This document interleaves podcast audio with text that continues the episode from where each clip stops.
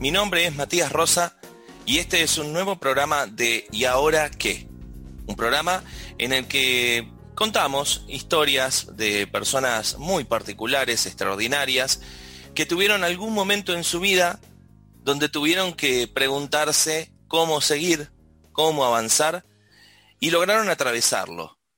Hoy nos acompaña Alejandro Ballester, quien se dedicó en gran parte de su vida a la militancia política en el peronismo y eh, a, partir de esa convicción en una Argentina que hoy se extraña más de lo que se la ve, no solamente fue intendente de la ciudad de Ramallo, sino que además fue secretario general de ANSES, diputado provincial y presidente del Instituto de Previsión Social. Hoy nos vamos a abocar en esa militancia de los años 70, en esa militancia tal vez previa a los años 70, tan utópica, con tantos ideales, con respeto por el otro espacio eh, contrincante en términos electorales, y, todas las consecuencias y todos los costos, entre comillas, que traía para la vida normal de cualquiera de nosotros militar. ¿Qué tal Alejandro? ¿Cómo te va? Un gusto, Matías, de estar en el programa. Mira, eh, la política para mi vida eh, significa un hilo conductor que me ha atravesado a lo largo de, 60 años. Eh, te lo digo porque, qué sé yo, yo empecé desde chico escuchando los discursos de Frondizi, un poco más adelante, a los 15 años, yendo a, a las primeras reuniones clandestinas del peronismo que se organizaban aquí eh, que nos reuníamos clandestinamente a ver las películas que, digamos, se habían rodado, eh, eh, digamos, entrevistando a Perón y que se, utilizaban para, para animar un poco la militancia y para formar los cuadros que estaban en camino, ¿no es cierto? me estoy refiriendo al, cine de Solanas y de Getino, por ejemplo, que eran las películas que, que se, que se pasaban clandestinamente aquí en Ramallo en la, década, no del 70, sino del 60 tardío, 69, 70, 68. una se llamaba La Hora de los Hornos, que es una, película memorable, y otra una entrevista clásica del general Perón en el cual mandaba un mensaje a la juventud. Esto, digamos, eh, se continúa después cuando termino la, la escuela secundaria con una militancia en el ámbito universitario. Vos te imaginás que este, el año 71, 72, en la Facultad de Derecho, y particularmente en el 73, cuando se instala el gobierno popular, este, digamos, las cátedras estaban guiadas por personas de, mucho renombre y con mucho, con mucho prestigio dentro de la juventud. Me estoy refiriendo a Rodolfo Ortega Peña, al doctor Eduardo Dualde, no el gobernador, sino otro Dualde que falleció hace poco, que eran defensores de presos políticos, este, Raúl Kestelboin, este, el padre del ministro eh, que renunció hace poco, este, en fin, eh, un, grupo de, gente que estábamos aspirando de alguna manera, a ver un retorno a la democracia en la Argentina y un tránsito hacia un modelo un poco más este, eh, equitativo, eh, desarrollado, pensábamos en un país industrial, en un país con, este, con oportunidades de trabajo, donde se pudiera estudiar este, sin mucho costo para la familia, y en fin, e, ese era el modelo que al menos yo era, era la interpretación que yo hacía. Em, a poco andar, bueno, ocurre toda la historia que ya conocemos, eh, el, digamos, el corto gobierno de Cámpora, el ascenso del general Perón a la presidencia, la muerte de Perón, esa primavera democrática que transcurrieron dentro de un clima de violencia insoportable, este, que le costó muchísimas vidas a la gente y que hizo que muchas personas este, pensáramos en, irnos, cosa que hicimos efectivamente. Yo ¿Tuviste que exiliarte del país? Este, en la semana, en los últimos 10 días de, diciembre del 75, ocurren tres hechos para mí impactantes. Uno fue el derrocamiento del jefe de la Fuerza Aérea, el brigadier Fautario, que era un hombre, un militar peronista, eh, un ataque muy importante de la guerrilla a un cuartel eh, a Montechingolo, finalmente un fusilamiento de cuatro chicos de la juventud peronista en la plaza de Lanús a la vista de todo el mundo. Esto, bueno, a mí me motivó a que para el mes de enero ya estaba eh, viajando, yéndome a, Europa con mi mujer. Me, fui a España, después nos fuimos a vivir a Andorra, a trabajar a Andorra, y en el año 78 volvimos.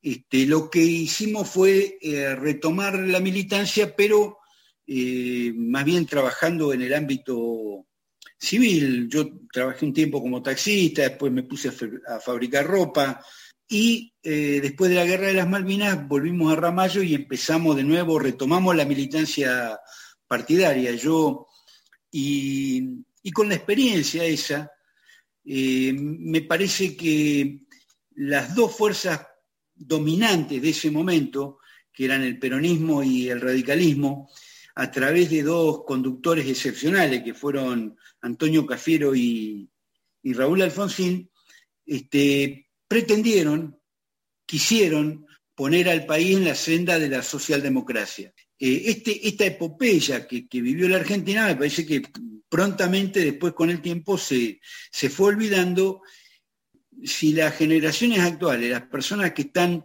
este, digamos, conduciendo los destinos del país, ya sea desde el oficialismo o, de la, desde la oposición, retomaran o, recordaran un poquito lo que costó eh, la democracia, probablemente aquí las cosas irían mejor.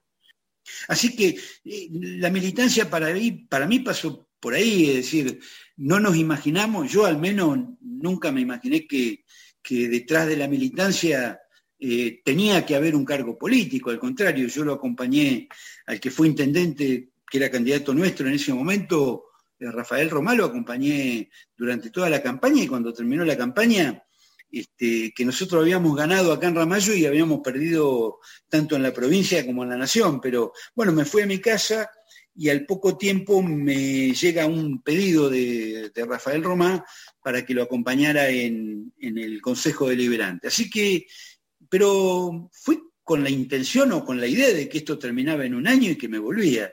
Y bueno, fíjate dónde lo que vos, lo que vos contabas, terminé 30 años después. Estás hablando de que mucha gente exponía su cuerpo, su vida, para un ideal. Y lo digo literalmente, porque vos hablabas de acuartelarse, de ponerse delante de los tanques, de ir a llenar una plaza en tiempo donde te podía caer una bomba este, arriba de la cabeza. Digo, no cualquiera haría eso hoy en día. ¿Notas, tal vez con cierta desilusión, este, que, ya no existe ese compromiso para con el bien de la Argentina? Yo, a mí me parece que se, que se han privilegiado, eh, en muchos casos, no en todos, se ha privilegiado la situación personal este, en detrimento de la misión que nosotros tenemos este, en la vida y, para con los demás. Eh, yo te, contaba en privado que el día del golpe de Semana Santa, acá en Ramallo, eh, digamos, nos reunimos en la, en la, municipalidad, eh, vino el jefe de la bancada de la oposición, que era el profesor Miguel Torello, que es una persona de realmente mm, para mí un, líder también dentro de la política. Eh, eh, vino el, líder del Partido Comunista, la gente de su, de su, organización, muchísima gente del MID, gente del Partido Intransigente, los conservadores, este, a, digamos, a, solidarizarnos entre, entre nosotros con el sistema que nosotros habíamos este, promovido y que, del cual habíamos participado, este, y nos quedamos tres días este, en la municipalidad, eh, día y noche, esperando a ver cómo se desarrollaban los acontecimientos, porque no nos pensábamos ir del municipio, por más que vinieran los militares a, sacarnos, como ya había ocurrido en el año 76, que digamos, este, llegó un camión del ejército, lo pararon frente a la municipalidad y pusieron preso al intendente a las 5 de la mañana y a las 8 de la mañana había un interventor militar. Así que... Perdón, esto que decís de la, del interventor militar, ¿en qué año sucedió? Mira, esto fue eh, durante la, la intendencia de uno de los hombres más notables que tuvo el peronismo de Ramallo, que se llamaba Luis Longinotti. A Luis Longinotti se lo llevaron de, de la casa preso, estuvo cerca de creo que entre 6 y 7 años preso, este, hasta el año, hasta el 83, 84 preso.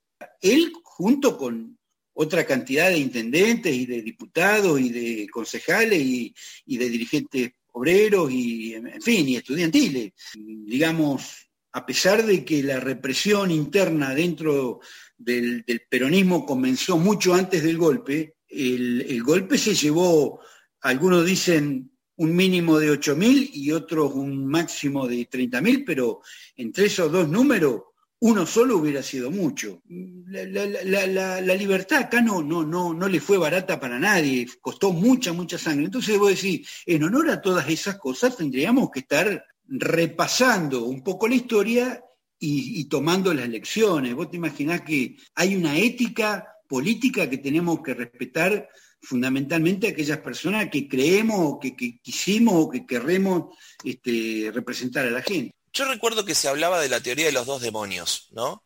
Para darle de alguna manera un cierre a nivel relato a una época muy oscura de la Argentina. ¿Sentís, obviamente que salvando las distancias, ¿no? Con muchas menos, muchísimas menos muertes en el medio y demás, ¿sentís que este relato simplista de la realidad que viven unos y otros de un lado y del otro de la grieta, ¿tiene algo que ver con eso? ¿No aporta más confusión el relato simplista de contar hasta la historia de San Martín de una manera diferente según el bando de donde se lo cuente? Mira, los hechos históricos son irreversibles. Hay interpretaciones y por supuesto puntos de vista. Yo no creo ni en la teoría de los dos demonios ni tampoco en la de un demonio solo. Claro. Porque la figura, digamos, este, religiosa, maniquea, no sirve para comprender un proceso histórico complejo en el cual eh, hay actores de distintos signos, con distintas intenciones y con distintos proyectos, que se cruzan en, tres años este, fatídicos para la Argentina, porque fue una oportunidad histórica eh, en el cual, el, digamos, el primer día de la democracia, digamos, los militares se van probablemente con la intención de no volver nunca más. Y a los tres años, este, el clima de violencia que había en el, en el país y la dicotomía que había entre quienes gobernaban, es decir, el hecho de que este, la, juventud pensara de una manera, o ciertos sectores conductores de la juventud pensaran de una manera, el general Perón de otra, su viuda, posteriormente presidente, de otra manera distinta, dos tendencias que nunca pudieron dialogar, eh, digamos, una tendencia, digamos, este, eh, gremialista y política de, los sectores más conservadores y un sector más bien revolucionario, que nunca pudieron dialogar. Es decir, eh, a mí ese escenario, ese escenario tiene un correlato muy importante en la historia con la historia de la República Española. Em, si tengo tiempo te lo cuento muy brevemente. Cuando, cuando digamos, este, fusilan a, a Federico García Lorca, el bando republicano tenía un personaje importante preso que se llamaba eh, José Antonio Primo de Rivera, que era un líder del, falangismo. Em, digamos, los eh, fascistas matan a, Lorca y los republicanos matan a, José Antonio. Los papeles de José Antonio Primo de Rivera se los lleva un líder socialista, que creo que era Indalecio Preto, se los lleva a México los papeles de José Antonio Primo de Rivera. Y allá los lee. él no los había leído nunca, porque el jefe de la cárcel donde lo mataron a, Primo de Rivera le entrega esos papeles que este hombre tenía en la celda. Y la reflexión de un líder del socialismo exiliado en México después de una guerra que costó medio millón de muertos, es una reflexión realmente amarga como para que todos la, la, tendríamos que conocer. Él dice, quizás si nosotros, en vez de plantearnos los extremos en los cuales no estábamos de acuerdo, nos hubiésemos puesto a discutir sobre aquellas cosas en las que efectivamente podíamos ponernos de acuerdo para salvar a la República, probablemente el golpe no hubiera llegado jamás y si llegaba no hubiera este, triunfado como triunfó. Es decir, con esto te estoy diciendo que este, estaban los eh, fascistas entrando por eh, las puertas, digamos, del sur de Barcelona, y en el norte de Barcelona estaban los anarquistas peleándose a tiro con este, los republicanos que no eran de izquierda. Es decir, un perfecto caos. Y, Bonavena decía siempre una cosa muy interesante. La primera regla que tiene que observar un buen boxeador es mantenerse en pie, cosa que nosotros a veces parece que nos olvidamos. Es maravillosa la forma en que tenés para explicarlo. Yo siento, siendo un escéptico con la política, siento que de alguna manera represento un sector de la sociedad que quedó muy dañado después de la crisis del 2001. Vos sabés que en este país mucha gente vota con el bolsillo. Eh, y justamente privilegiando los intereses personales a, los intereses grupales. Entonces, creo que mm, las mayores demostraciones que hemos tenido después del proceso militar de la ineficacia de las discusiones políticas han sido en materia económica. Y no son pocos los que creen que esta discusión entre dos polos opuestos de la política actual le genera muchísimo daño. Yo no sé si se puede contabilizar en muertos. Esta polarización verdaderamente, y me gustaría saber tu opinión, daña aquellos ideales democráticos por los que luchaste con tanta gente. Me emociona escuchar que se encerraron en la municipalidad todos los actores políticos de todos los partidos políticos en un, interés común. Lo veo a años luz de lo que puede llegar a pasar en la Argentina. Es muy cierto esto que vos decís de que mucha gente vota con el bolsillo. Mirá, em, el bolsillo se puede llenar legítimamente cuando vos tenés libertad para elegir entre las cosas buenas y las cosas malas. Una vez que perdiste la libertad, perdiste el bolsillo y si tenés dentadura o no tenés, lo mismo porque va a comer mal seguro. Eh, es por eso que, es tan valioso defender la libertad y las instituciones que vehiculizan esa libertad, que ayudan a, ordenarla, a llevarla ordenadamente hacia el futuro. Eh, a mí me, me da mucho temor el hecho de que un país que viene con una deuda externa muy, muy importante y, un país que viene con una deuda interna más importante todavía, digamos, el poder esté de alguna manera eh, abocado al, a ver cómo se hace para el sostenimiento de su caudal electoral y de su este, proyecto de mantenerse en el poder. Es, una cuestión este, que, no, eh, digamos, no, no, no, se concilia con la gravedad de lo que está pasando. Yo creo que es, una, es un momento en el cual eh, habría que ponerse, como decía Indalecio Prito, de acuerdo en aquellas cosas que nos podemos poner de acuerdo, que son cómo se maneja esta, esta pandemia, cómo se hace para conseguir más, este, más vacunas, cómo se hace para defender las instituciones, cómo se hace para que este, la oposición tenga los lugares este, dentro de la República que le corresponden por, su caudal de votos, cómo se hace para que la libertad de prensa esté garantizada y cómo se hace para que en definitiva este, no, nos, no nos termine ganando el desaliento frente a, gente que, digamos, de pronto se enriquece con la política y que esto es de una gravedad más allá del daño que se le hace al, erario público, eh, es, una destructora de la, digamos, de la, corrupción, es un elemento totalmente eh, disolutorio de la, de, la, de la democracia. Es decir, la gente deja de creer, dice, bueno, esto a mí me da lo mismo. Estamos hablando con Alejandro Ballester sobre militancia. Enseguida continuamos con más y ahora qué.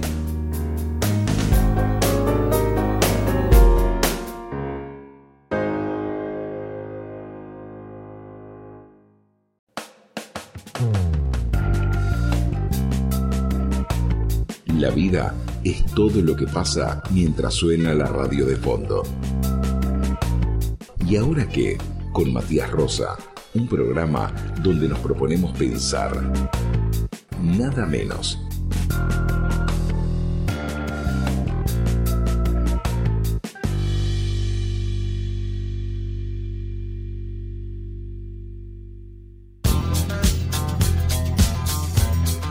Ventamat es el socio ideal de todos tus proyectos. Materiales de construcción, instalaciones, aberturas y terminaciones. Desde hace más de 45 años acompañándote en la construcción, ampliación o reparación de tu casa. No lo dudes, stock permanente, primeras marcas y sobre todo todos los métodos de financiación y de pago para que nunca dejes de soñar. Comunicate por WhatsApp al 15 49 4441 y 15 49 4443. Ventamat, nunca dejes de soñar.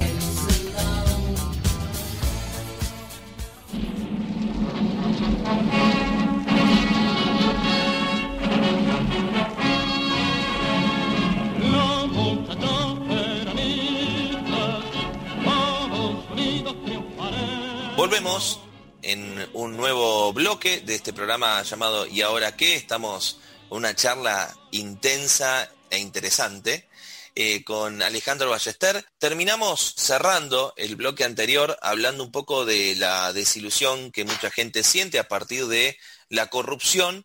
Me gustaría saber cuáles son los costos de militar. Y creo que algo este, introdujiste al inicio del programa sobre que te tuviste que ir. ¿Qué pensaste cuando tuviste que hacer el bolso? Digo, una persona en un... ¿Qué pensaste? no, no, no retrocediste ni un paso en decir, eh, en seguir creyendo en la militancia en ese momento.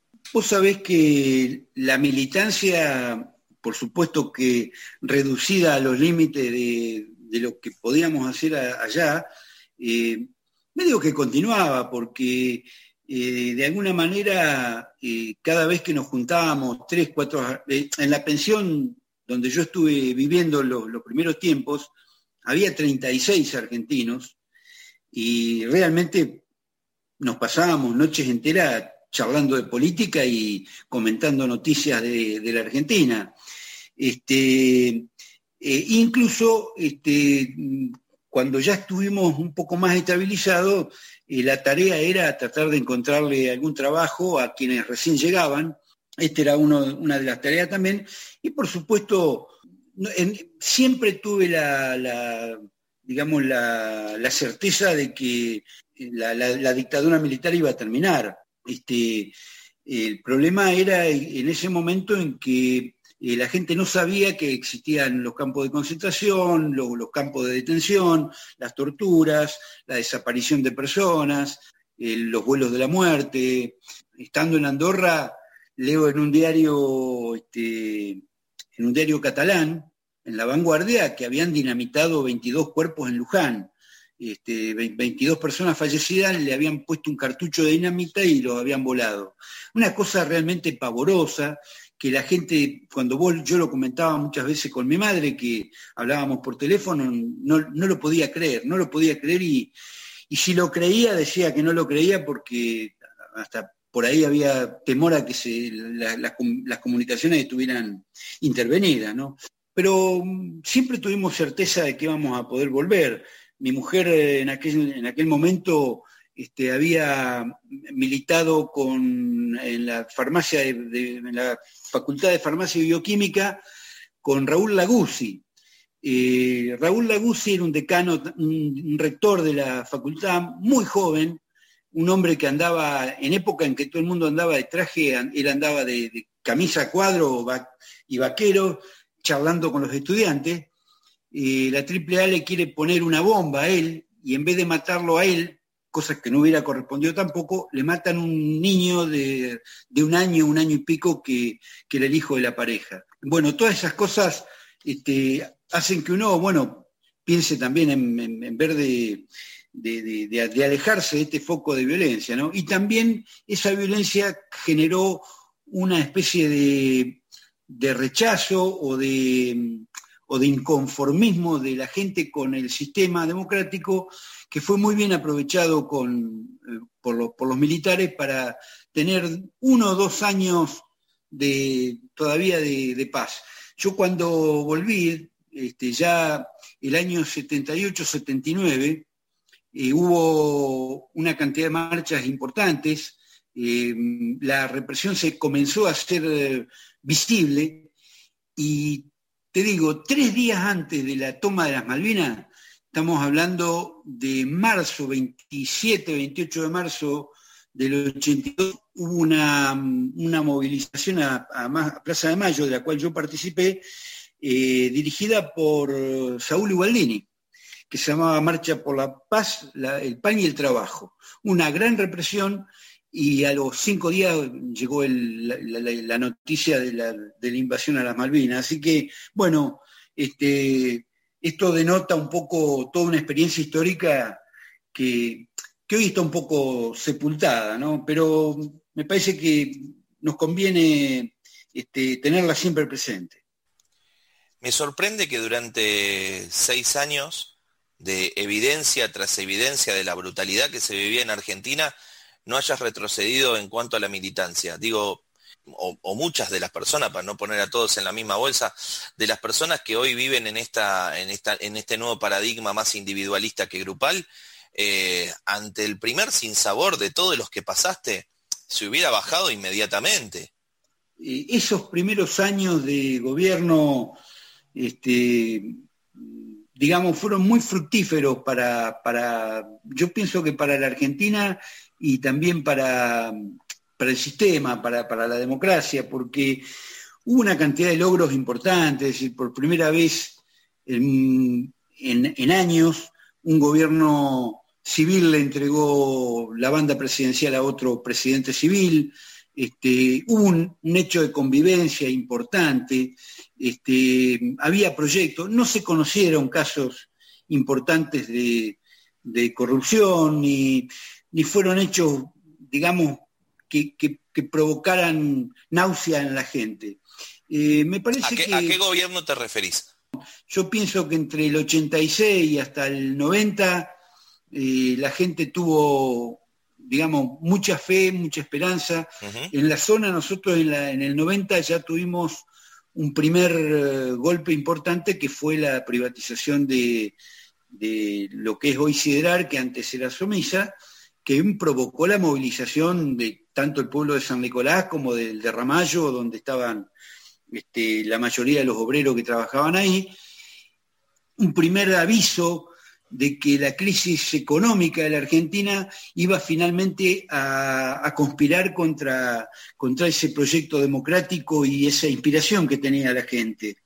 Eh, el año 89 ya hubo digamos, levantamientos populares, este, eh, hubo mm, eh, con posterioridad a los hechos de Semana Santa ya este, se comenzó a notar la, hiperinflación, vino el gobierno del doctor Menem con un programa muy drástico de, digamos, de económico, que comenzó a, a, traer algunos frutos amargos también. Así que yo nunca pensé en, digamos, en dejar la actividad política porque creía y mm, tengo la, convicción de que los, digamos, desde la municipalidad al menos, tanto yo como mi antecesor, como la gente que vino detrás mío, pudo hacer cosas en beneficio de la gente también, a pesar de las crisis, ¿no?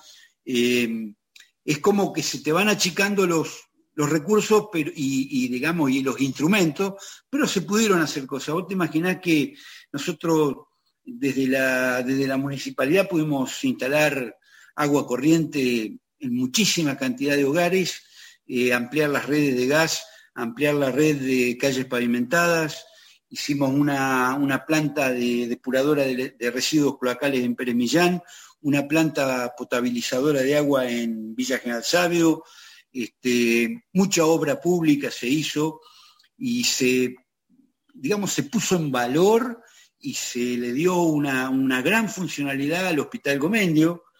Este, cuando la democracia llegó al, al, poder en Ramallo, el hospital tenía un baldío atrás donde había una laguna producto de una canilla que no se había reparado nunca y que había hecho una laguna, donde había patos y caballos tomando agua. Y bueno, este, el hospital llegó a ser y hoy en día es el principal efector de salud que hay en la, zona, en, el partido de Ramallo. Y tuvimos también proyectos este, de acción social muy, muy inteligentes, muy bien, muy bien este, llevados adelante.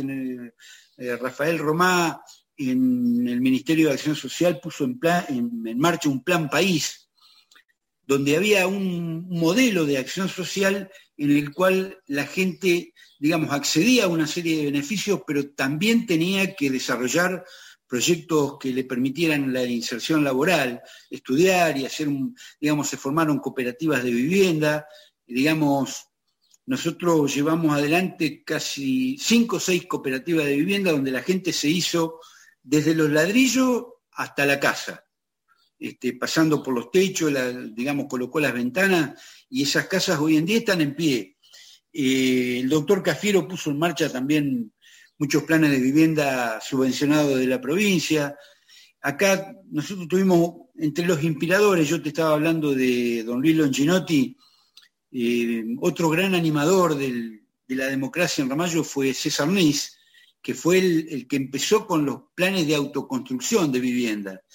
Él era un eh, sacerdote, había estado estudiando en la Sorbona, nada más y nada menos, y allí había aprendido, había tomado de alguna manera los modelos de autoconstrucción eh, del abate Pierre, que era un, cura francés que juntaba gente sin casa para, hacer, para hacerse la, casa propia, ¿no?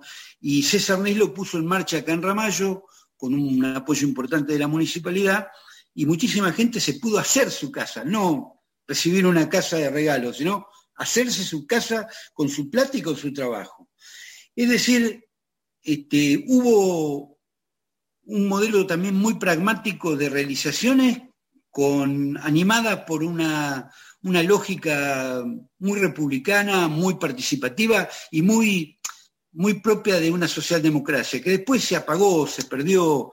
Este, realmente el modelo que impuso el doctor Menem en la, en la presidencia fue otro, fue un modelo más bien neoliberal, que tuvo sus luces y sus sombras. No, no, no, no es lugar este para, comentarlo. Vamos a, a, otro momento clave en tu vida. Eh, ser intendente tan joven, ¿no? A los 34 años. Una de las cosas que, que vos hablabas es que no militabas buscando un cargo.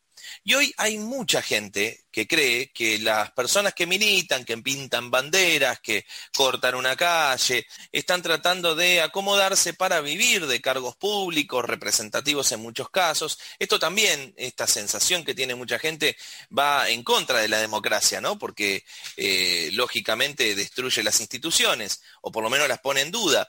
Pero al mismo tiempo sabemos que hay algo, algo de eso es cierto también.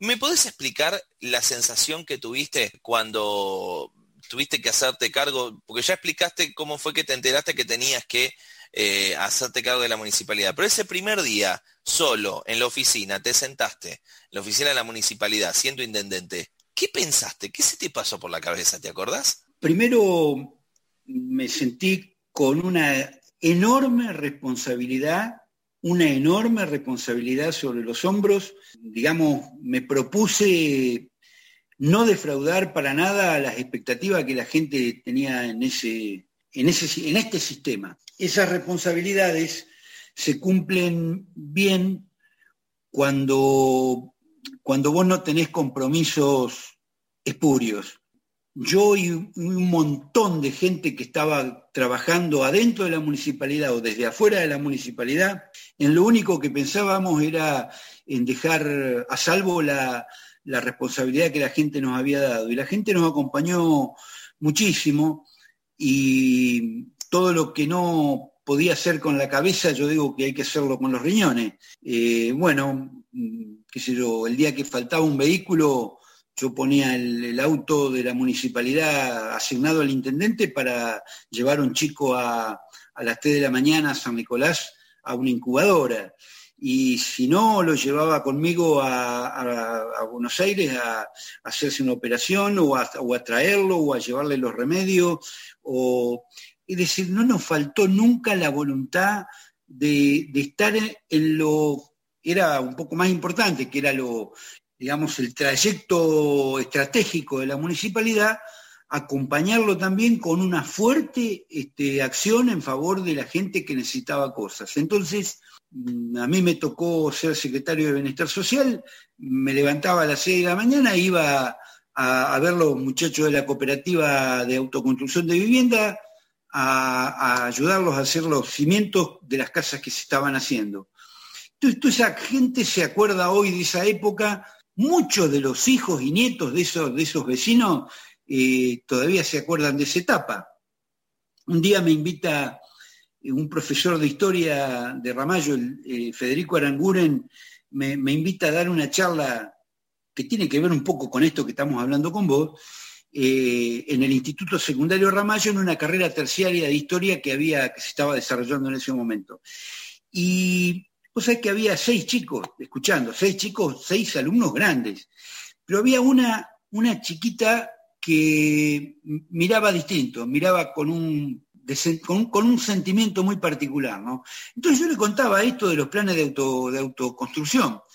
Y por ahí ella levantó la mano y me dijo, sí, yo me acuerdo perfectamente porque mi mamá y mi tío se hicieron la casa con ustedes. Entonces, esto, vos, me decías, ¿por qué no me volví nunca atrás? Porque a todos los que, los que pisan la arena política, y a todos los que adquieren compromisos y, los cumplen, y si no los cumplen dejan las hilachas, pero intentan, la gente lo acompaña. Nadie tenga miedo de, meterse a trabajar en la política porque si uno hace las cosas como se debe, muchas veces hay cosas que no se pueden hacer, que no, que no salen bien, pero la gente lo percibe y nos ha acompañado siempre siempre. Este, bueno, hemos perdido elecciones también, pero no, no, yo creo que el peronismo eh, tiene una base este, muy, digamos, también de gente que quiere hacer cosas eh, buenas, que, quiere, que, tiene buenas ideas y buenas intenciones, y me parece que eso nos, nos, acompañó bastante. Vos sabés que un amigo mío me explicaba con respecto al tema, digamos, a, a los conflictos de la vida, ¿no? me explicaba por qué nacen los chicos. Es una pregunta que uno no se hace a veces. Y el chico nace porque el espacio en el cual él ha estado viviendo tan cómodamente empieza a serle incómodo y empiezan a faltarle cosas. Quiere desarrollarse, quiere, tiene un instinto nato de, de salir porque ya ese lugar es demasiado pequeño para él y se empiezan a producir las primeras contracciones de parto y, entonces él busca la luz. Sale a un mundo hostil, de luz, de, un golpe en la cola, de, llanto, de falta de por ahí de aire o, de, o está eh, molesto por el líquido amniótico, por sangre, por un montón de cosas. Este desafío de nacer es un desafío que nos acompaña toda la vida. El primer día de clase, en la primaria, el primer día de la secundaria, eh, cuando entras en la universidad, cuando tenés que buscar trabajo, cuando te pasa algo malo relacionado con la salud, cuando tenés una discusión con alguien muy querido, cuando tenés uno de los hechos traumáticos de la vida, la pérdida de un ser querido, un, no sé, un divorcio, un, incendio, lo que fuera, uno está obligado a nacer de vuelta, obligado, es decir, eh, ese, ese hecho imprevisto o previsto, buscado o no buscado, te pone en una situación este, incómoda. Ese primer día de clase que vos ves gente, la maestra con una cara severa, chicos que no conoces, y sin embargo a los tres meses ya sos amigo de todo el mundo y sabés que la maestra te venía a enseñar.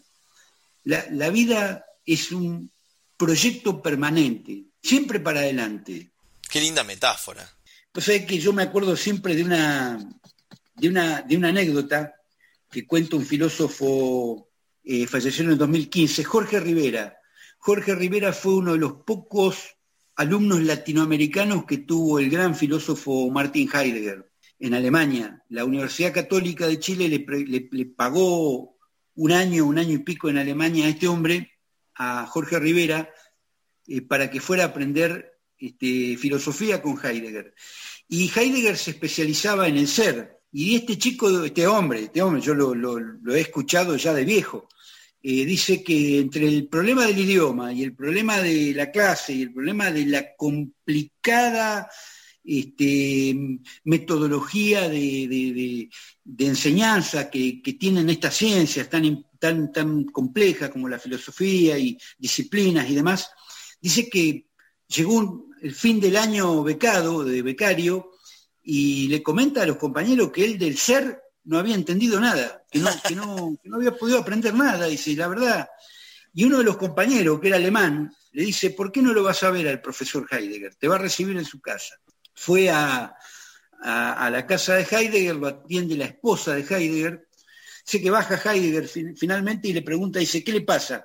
No, dice, mire profesor, me tengo que volver a Chile y y lamento decirle que no pude aprender nada, no termino de entender qué es el ser. Dice que Heidegger le dice, mire, le voy a, le voy a decir lo que es el ser en tres palabras y usted lo va a entender enseguida. Dice, el ser es proyecto, ser es proyecto, proyecto. Por eso uno cuando este, tiene un chico chico, un sobrino, un nieto, un hijo, le pregunta, ¿qué querés ser cuando seas grande? Es decir, en este proceso de crecimiento y aprendizaje se va desarrollando la persona. Y la municipalidad para mí fue, un, ese, miedo inicial del primer día de clase, cómo, cómo me podré desenvolver acá. Y sin embargo la gente nos ayudó mucho, el, personal, eh, los más viejos que estaban en la municipalidad. La municipalidad tiene un núcleo de veteranos que son una maravilla, gente que sabe mucho, que, que está todo el día en su trabajo, que es el que, el que, te, el que digamos, el que hace que la, que la municipalidad funcione. Y eso a mí me ayudó muchísimo. Me encanta todo lo que estás diciendo. no puedo dejar, de, no puedo dejar de, salir del rol de entrevistador y, eh. ponerme a decir que esto lo deberían pasar en las escuelas. Eh, esto que estás diciendo. Pero no por ponerte en un podio de, ser maestro ni nada por el estilo, sino porque contagias el optimismo que hoy no veo en la militancia. Eh, esa mirada este, utópica, ¿no? De transformar el mundo, pero desde adentro, desde, desde el trabajo, desde el eh, ensuciarse, desde el poner tu propio auto para llevar a un chico a, un hospital porque te eligieron, y no para eso, pero te comprometiste. El respetar tu palabra debe ser alguna de las razones por las cuales caminas tranquilo por la calle y la gente te reconoce.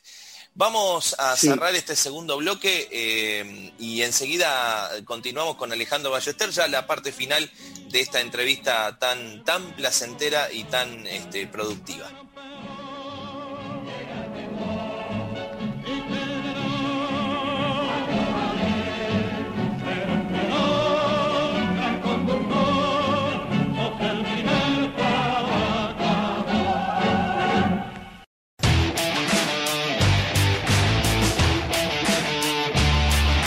Crisis hubo siempre, pero el mundo sigue girando y girando. Está científicamente comprobado.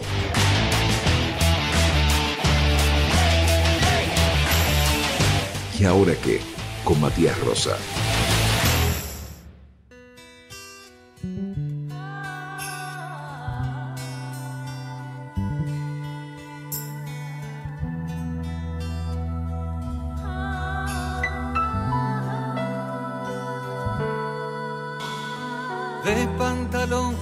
Tirantes, ahí va el militante de la resistencia.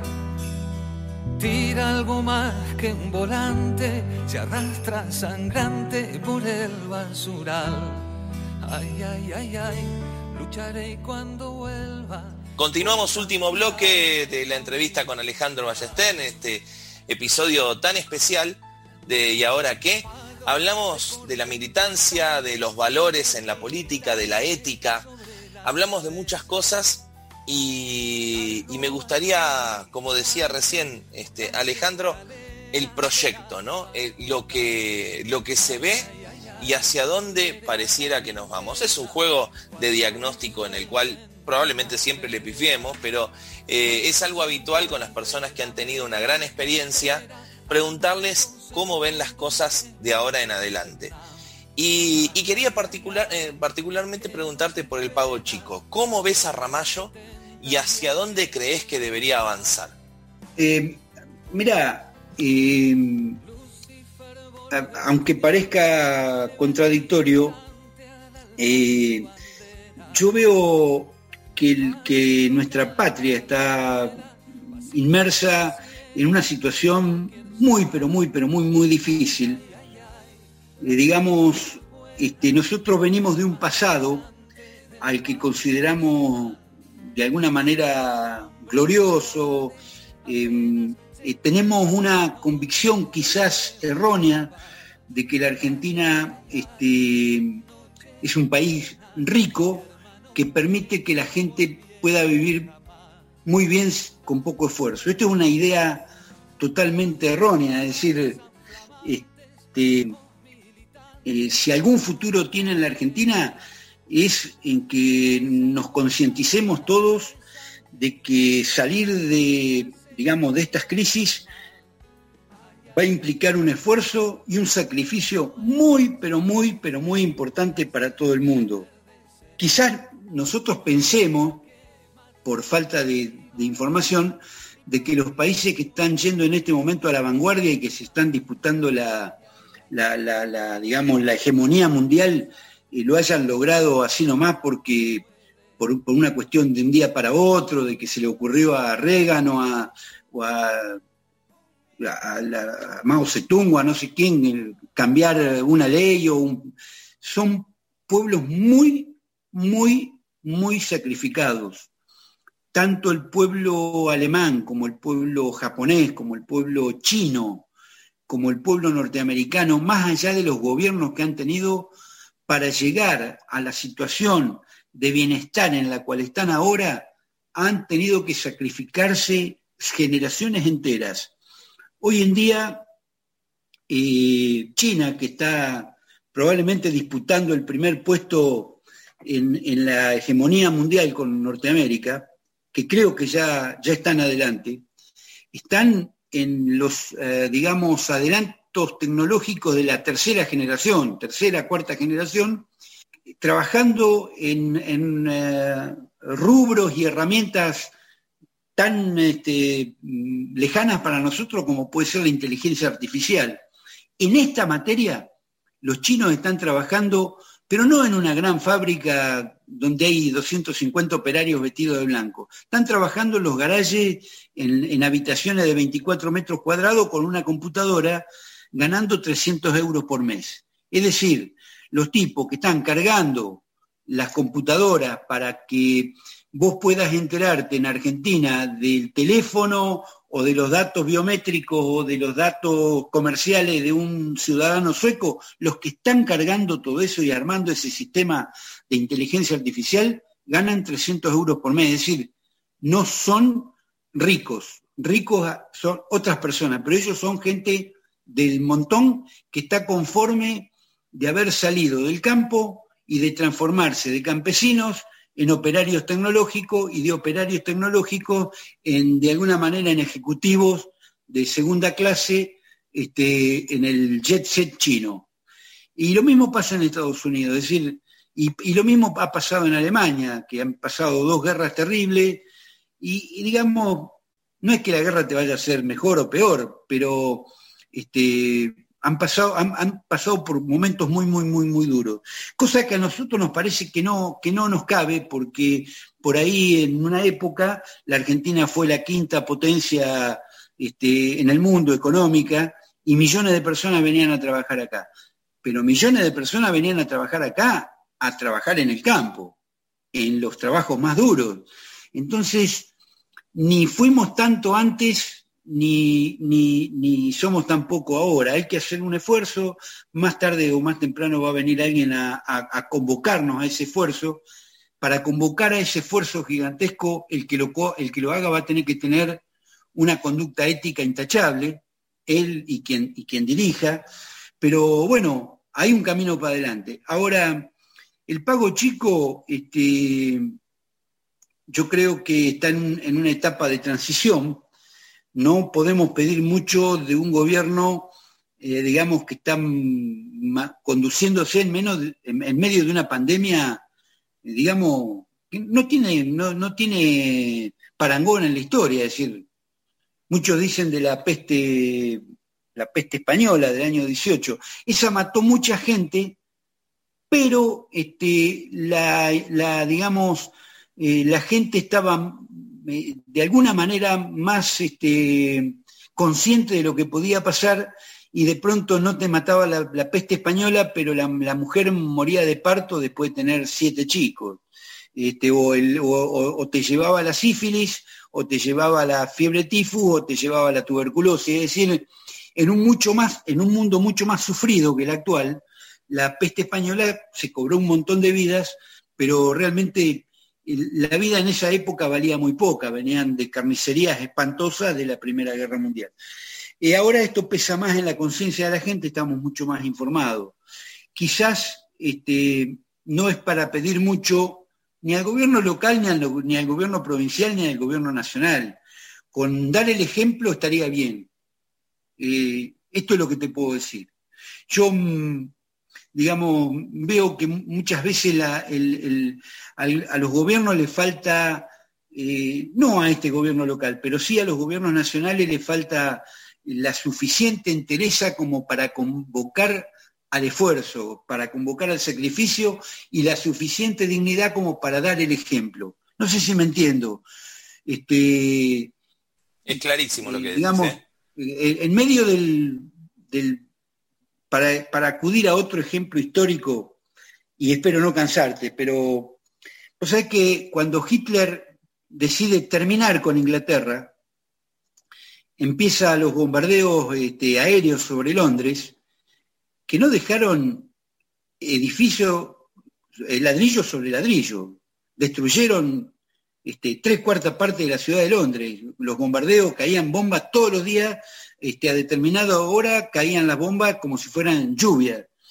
Eh, las, las, este, las instalaciones cloacales y de agua estaban tan cerca de la superficie de la Tierra que normalmente, además de todo lo que no mataba la bomba, lo, lo, este, lo, mataba de la contaminación que salía de las cloacas, eh, la falta de agua, este, eh, apagar los incendios costaba enormes cantidad de pérdidas. Y eh, uno de los últimos días de, esos bombardeos, este, Churchill convocaba permanentemente a resistir, resistir, resistir, resistir, ir para adelante, ir para adelante, ir para adelante, resistir, sangre, sudor y lágrimas. Un 14 de septiembre creo que fue, este, la ciudad de Londres estaba colapsada. Estaba colapsada porque ponele, habían perdido, no sé, para decir un número, habían perdido doscientos y pico de aparatos de, aviones de guerra y no tenían más para salir a volar, tenían muy poco. Y ese día em, eh, estaba empezando el colapso este, en Londres. Pero Hitler había perdido tanto, tanto, tanto, tanto, que él paró la guerra primera porque él había perdido mucho más que los ingleses. Y, el día en que él hubiera podido dominar Inglaterra y que se rendía el otro día, no atacó, dejó de bombardear, porque ya él tampoco podía más. Y este, por eso Churchill es, un ejemplo para, para, Inglaterra, fue un ejemplo para Europa, y es un ejemplo para, por lo que yo veo, un ejemplo de conducta, un hombre que se equivocó tanto como acertó pero lo que acertó al pueblo inglés le sirvió para mucho. Y nosotros necesitamos, para esta época necesitamos algo parecido, algo parecido. Es decir, tenemos que llegar al 2022 eh, con la menor cantidad de, víctimas posible y esto es, difícil si no hay un ejemplo y si no hay una convocatoria al, al, espíritu de la gente, al espíritu de resistencia, de resiliencia de la gente. Esa convocatoria hoy no está. Estamos viendo si el gobernador de la provincia de Buenos Aires está de acuerdo con el gobernador de, de la ciudad autónoma, si el de la ciudad autónoma se puso de acuerdo con Mendoza, y el presidente dice, no sé si vamos a poder hacer esto, lo otro, van a llegar tantas vacunas, no van a llegar. Está faltando entereza, está faltando eh, rumbo, rectitud, ejemplo. Y eso que ves en el ámbito nacional lo, lo trasladás también a Ramallo. Eh, mira, eh, vos sabés que los chicos, los muchachos que están trabajando actualmente en política, mm, digamos, han perdido un poco la noción de lo que es este, la política nacional. Y sin política nacional, sin un proyecto nacional, no hay política local tampoco. Es decir, yo lo puedo criticar al intendente por si no me barrió la vereda, la calle, si no me cortó el pasto, pero en realidad eh, lo que un, digamos, lo que un intendente puede hacer, sea peronista, radical, comunista o conservador o, de lo que sea, es muy poco en relación a los problemas de la gente. Hoy en día vos podés tener la calle limpia o sucia, pero el problema está en que no hay trabajo y el intendente no le puede dar trabajo a la gente. Hoy en día podemos, eh, qué sé yo, pensar que los bancos de la plaza están arreglados o no están arreglados, si hay yuyos, si la basura se levanta, pero el problema es que faltan vacunas o falta capacidad para vacunar y de pronto no hay mucha convicción democrática en un montón de sectores de la sociedad que están mirando a ver a ver qué pasa. Entonces, no hay, si no hay política, si no hay un proyecto nacional, no hay un proyecto local tampoco. La política es siempre un, digamos, un problema nacional. lo local influye muy poquito, lo que no quiere decir que el intendente se tenga que tirar a chanta y decir, bueno, no hay política nacional, yo pero hoy en día lo que hay que arreglar es ver que vos te puedas levantar a la mañana para ir a trabajar, que tengas un, salario más o menos digno, que los chicos puedan ir a la escuela, que tener un título sirva para algo, que se aprenda lo que hay que aprender, porque ya por ahí hay un montón de cosas que, que, no se están enseñando y que son necesarias, este, que, en fin, tener, no sé si, digamos, que un jubilado gane 20 mil pesos, eh, de mínimo, está bien, bueno, suerte que gana eso, pero no nos podemos conformar ahí. Tal cual, tal cual. Dice que cuando el Cid caminaba este, por las calles de, una ciudad derrotado, la gente decía, qué buen señor, qué buen vasallo sería si buen señor tuviera. y son las dos cosas necesarias. Vasallos y señores son necesarios para que un proyecto, para que una nación vaya para adelante. Así que un, abrazo grande para vos y para todos los oyentes. Muchísimas gracias Alejandro. Bueno, final para este capítulo de ¿Y ahora qué? Tiempo de despedirnos y nos reencontraremos en el próximo capítulo. Horizontal con su historia y su entrega, un militante no es un militar.